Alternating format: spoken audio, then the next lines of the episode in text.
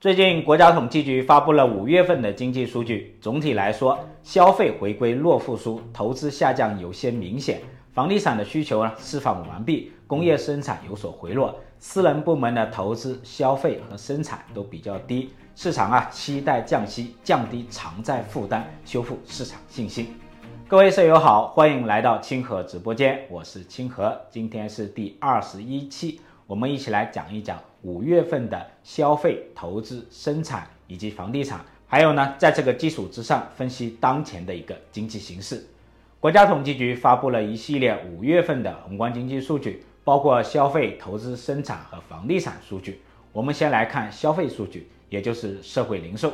五月份社会零售总额是三点七八万亿，同比增长百分之十二点七。这是什么概念呢？跟去年的五月份相比啊，是大涨的。原因很简单，就是去年的五月份比较特殊，它的基数呢比较低。但如果跟今年四月份相比呢，它的增速又有所下降，下降了五点七个百分点。看起来啊，五月份的消费在四月份的基础上有所回落。我们需要把低基数的干扰给排除。简单的做法是把今年和去年同期的数据做个平均数。我们来看哈，四月份。去年跟今年两年的平均数是百分之三点六，那五月份呢下降到百分之三，说明啊五月份的消费跟四月份相比是有所下降的，而且它的增速啊是比较低的。具体来看呢，哪些商品是卖的比较差的？像食品饮料就是直接下跌的。这两类商品啊，在去年的疫情期间它是受益的部门，大家出门比较少，比较少在外面吃饭。然后大量的买食品、零食和饮料囤在家里吃，还有呢，建筑和装潢材料也直接下降百分之十四点六，说明房地产还比较艰难。还有哪一些是比较低迷的呢？跟房地产相关的家具家电比较低迷，还有呢，石油也比较低迷，就是油价下跌的影响。看起来还有哪些商品是卖的比较好的？比如说餐饮服务，它的增速达到百分之三十五，通信器材百分之二十七。金银珠宝百分之二十四，汽车百分之二十四，服装鞋帽百分之十七，这几类啊看起来都是卖的比较好的。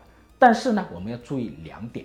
第一点，像这几类餐饮、汽车、金银珠宝啊，它主要都是在线下购买。去年的五月份比较特殊，它的销售基数就比较低，所以今年的同比呢看起来比较高。所以呢，我们要剔除低基数的一个干扰，比如说汽车销售，今年和去年五月份。平均增速居然是负数的，是下降百分之三点二的。第二点呢，就是这几类跟今年四月份相比啊，除了手机之外，餐饮、汽车、金银珠宝和服装鞋帽的同比增速都是下降的。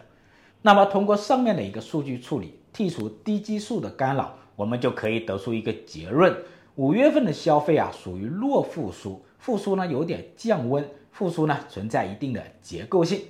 好，接下来我们看投资。前五个月啊，固定资产投资是十八点八八万亿，同比增长百分之四。这是什么概念呢？我查了一下数据啊，今年前五个月的固定资产投资的增速百分之四，差不多是最近三十年来的最低，属于历史第二低，只比二零二零年高一点点。我之前就讲过哈，今年一季度涉农开门红，投资弱开局。到四月和五月呢，社融就走低了，投资啊就更低了。今年五月份单月的固定资产投资是四点一万亿，同比下降百分之二十一。这是什么概念呢？剔除一二月份的数据合并之外呢，投资规模啊是过去两年单月的最低。还需要注意一个数据哈，就前五个月。国有投资和民间投资的增速都在下降，尤其是民间投资直接降到负增长，下降百分之零点一。可以看出啊，民间投资的信心还是比较低的。另外是港澳台商企业的投资同比下降百分之五点二，降幅呢有所扩大。另外呢，外商企业的固定资产投资同比增长百分之五点二。为什么外商企业是增长的呢？跟之前的低基数有关系啊。去年的五月份比较特殊，外商企业呢可能削减了一部分投资。下面呢我们分类来看哈，固定资产投资呢有三大块：制造业、房地产和基建。这三大块的增速呢都有所下降。接下来我会讲房地产，现在呢我主要讲制造业、原材料加工业、装备制造业的它增速都有所回落，这可能跟出口的下降有关系。不过呢，像电气、机械、汽车制造、计算机、通信还是保持比较高的增长。五月份的固定资产投资啊，可以用一句话来概括：投资下降明显，民间投资比较低。好了，接下来我们看工业。五月份呢，规模以上的工业增加值同比的实际增速是百分之三点五，这是什么概念呢？比四月份呢下降了二点一个百分点。这里呢，我们需要关注一项数据，那就是国企和私企的工业增加值都有所下降。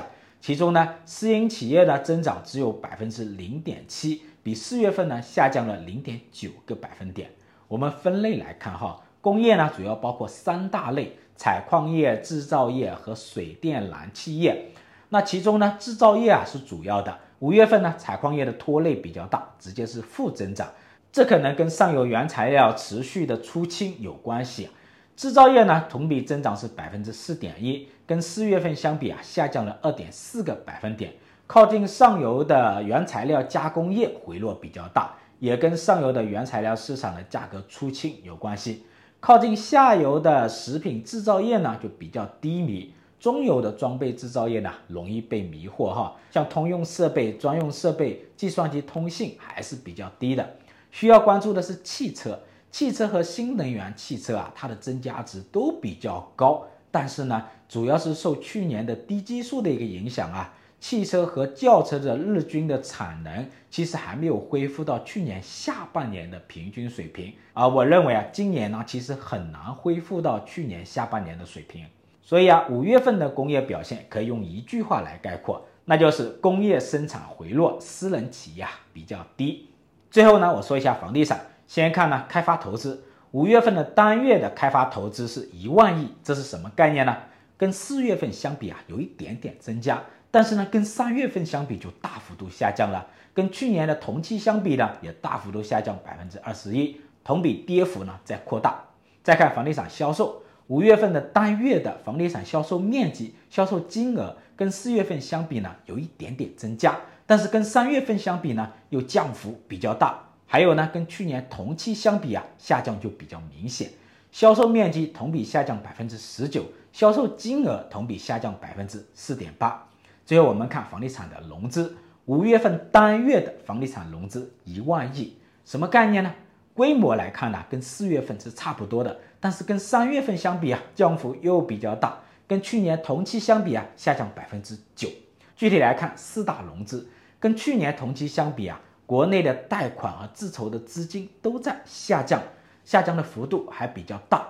定期及预收款还有个人按揭贷款，它是上涨的。说明销售啊，它是带动了融资，但是呢，跟今年三月份相比啊，定金和预售款以及个人按揭贷款的降幅是比较大的。五月房地产的表现啊，也可以用一句话来概括，那就是一季度需求基本释放完毕，销售火车头减速，投资融资加速下降。你看五月份的经济数据显示呢，跟我之前的一个预测差不多。总体来说啊，五月份的经济复苏在回落。反弹最强劲的消费呢，也进入弱复苏，固定资产投资啊下降比较明显，房地产有一些昙花一现，工业增速呢也有所回落。整体来讲，市场的投资信心还不是很足，市场期待降息，期待财政部门支持家庭增收，进而提振投资信心和消费信心，促进经济的一个复苏。好的，本期清河直播间就到此结束。喜欢我视频的舍友可以转发给你们的朋友。